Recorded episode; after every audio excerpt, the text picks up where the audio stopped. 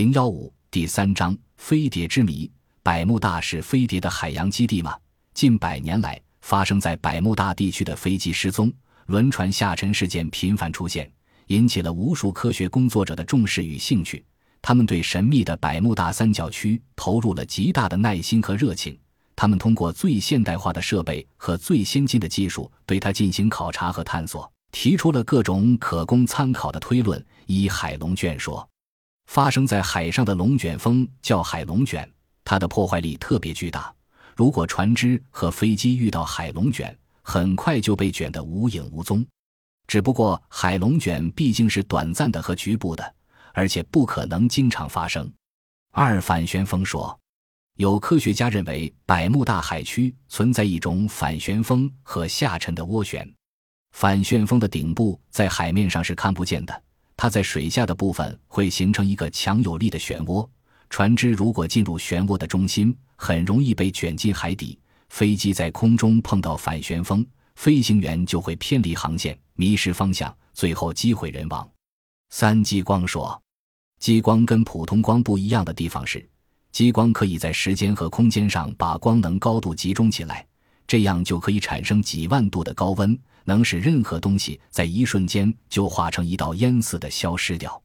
太阳是激光的强大辐射源，海面和大气就好像是两面特别巨大的反光镜。移动的气流，也就是高空的强风，起着有效的操纵机构的作用。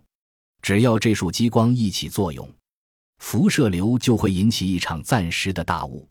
如果它的功率特别大，是可以一瞬间把船只和飞机烧成灰烬的。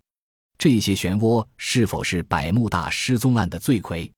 四磁场说，飞机和船员在魔鬼三角遇难的日子，正好是新月和满月。这时，月亮、地球和太阳处在同一直线上，引潮力最大，引起地球磁场干扰震动，构成一个强大的磁场。美国和法国曾组成一个联合考察组，在百慕大三角海底发现了一个巨大的金字塔。建造金字塔的石头可能含有氧化铁，由于受海浪的长期冲击和地磁作用，表面的氧化铁就磁化到了饱和状态，以后又一点一点地往里边深入，使得整个金字塔成了一块巨大的磁铁。这种磁铁不但严重影响、干扰了船只和飞机上的罗盘以及无线电，还会把船只和飞机吸进海底。五超时空说，一九九一年。一架波音727客机从东北方接近迈阿密机场，机场塔台正以雷达跟踪飞机，飞机突然从屏幕上消失，十分钟后又安全降落。塔台人员登机检查，发现机上人员的手表与仪器上的计时器都比正确的时刻晚了十分钟。科学家认为，在磁气涡动中，多维空间与我们存在的时空间出现交集，有的交集比较大。所以，船舰进入多维空间便告消失。有的交集小，在短暂的消失后又回到我们的时空里来。六 UFO 说，有猜测说，来自外星球的 UFO 习惯于在百慕大三角区抓捕地球上的飞机、船舰去做实验，就像渔民习惯到某一个固定地方去抓鱼。每一种假说都只考虑了一种情况。事实上，从前边的列举中可以清楚的知道。百慕大海域不仅能使船只、飞机方向失控、罗盘磁场偏离、无线电系统失效，还能使神秘失踪的飞机、轮船有神秘的显形。它能无缘无故、不露声色地吞噬人的性命，却又让一些生命体游离于灾难以外。意思是说，它只想与人类过不去。一九六三年时，美国海军在波多黎各东南部的海面下边发现了一个怪物。立刻派出一艘驱逐舰和一艘潜艇前去追踪，追了四天也没能靠近，因为这个怪物能一下子钻到八千米的海底，而人类各种笨拙的潜水器根本不可能达到那么深的海底。唯一的收获是看到那个怪物有一个螺旋桨。在西班牙，工人们曾在海底发现过一个体积特别大、圆顶透明的东西，正是这个也曾在百慕大海域内出现过的东西，支持了科学家们的判断。百慕大三角海区可能是外星人的一个海底发射场，那个怪物也许就是外星人的飞碟，那些失踪了的船只和飞机，也许就是被外星人弄走了。百慕大三角区处于地球北纬三十度线上。更令人迷惑不解的是，在地球南北三十度线上，常常都是飞机、轮船失事的地方。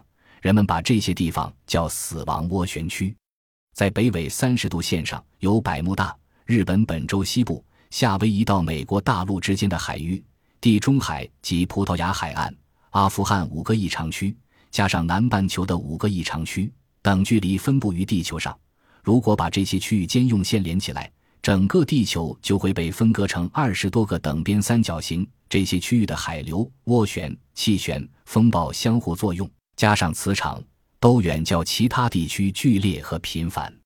这些在地球上排列整齐、分布均匀的死亡涡旋区，给人类带来了不少灾难，也为人类增添了探寻其奥秘的兴趣。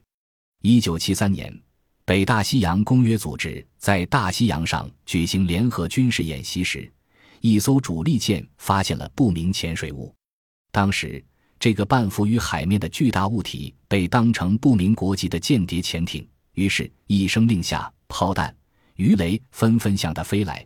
但不明潜水物毫无损伤，而且当他悄悄下潜时，整个舰队的无线电通讯设备统统失灵。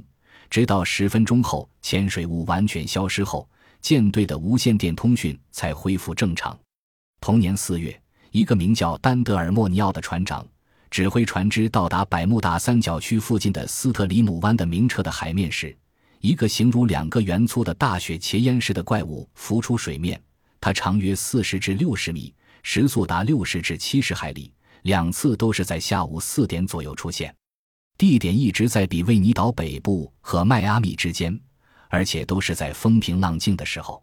这位船长不知该怎样应对，下令水手小心翼翼地躲开。可是这个神秘的怪物却总是先主动地消失在船体的龙骨之下，显得极其友好。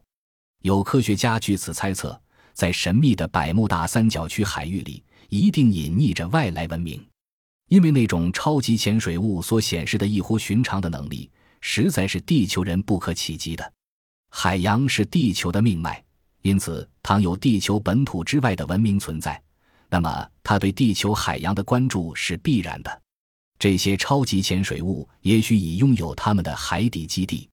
海洋是地球上最险恶的环境，同时它能够提供生态情报，这对外来文明就可构成足够的吸引力了。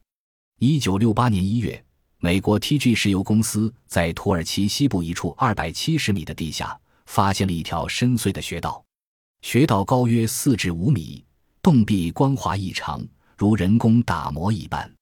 穴道向前不知延伸到何处，左右又连接着无数的穴道，宛如一个地下迷宫。工人在万分惊恐的情状下，突然发现一个白色巨人，身高足有四米，无声无息就来到了工人面前。巨人在手电光下闪闪发亮，伴随着雷鸣般的吼声，所有的工人都被声浪掀翻在地。很显然，巨人对一群偶然闯进自己家门的不速之客发怒了。如果这件事确凿，那么，巨人当时生活在地下的高级智能生物无疑。发现巨人的地点在地图上与百慕大正处在同一纬度，这是一个令人兴奋无比的发现。此后，一些学者一直坚持，在百慕大魔鬼三角海域下面有个大洞，海水就是从这里流进去，穿过美洲大陆，然后在太平洋的东南部的圣大杜岛海面重新冒出来。大家可以推测。在地下数百米深处有如此庞大的地下迷宫，你还肯定地球是钻不透的吗？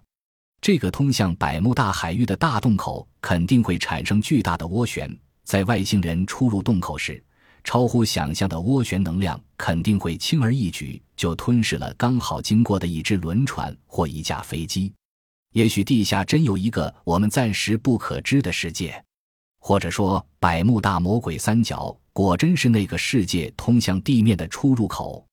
照此推测，水下不明潜水物或巨人，真是地外世界派遣到我们这个世界来的探测器或密探了。